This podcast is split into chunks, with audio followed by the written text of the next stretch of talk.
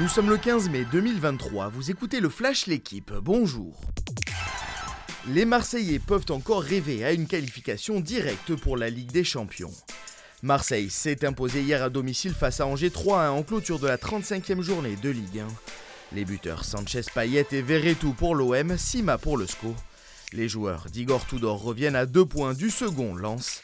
Les 100 et or assurés de terminer sur le podium après le nul entre Lille et Monaco. Enfin battu 4-0 à Rennes, 3 est officiellement relégué en Ligue 2. Énorme coup de théâtre sur le Tour d'Italie.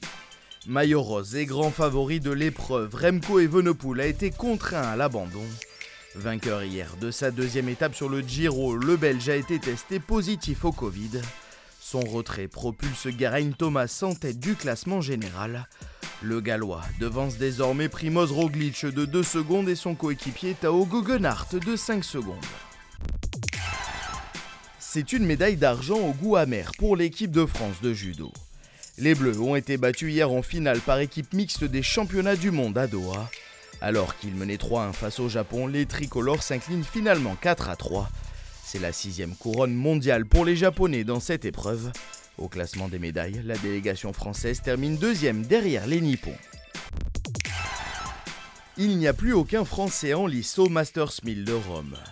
Grégoire Barrère a été éliminé hier au troisième tour par Francisco Cerundolo 6-7, 6-2, 6-2.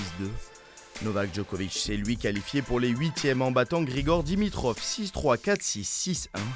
Le numéro 1 mondial affrontera Cameron Nori pour une place en quart de finale. Merci d'avoir suivi le Flash l'équipe. Bonne journée.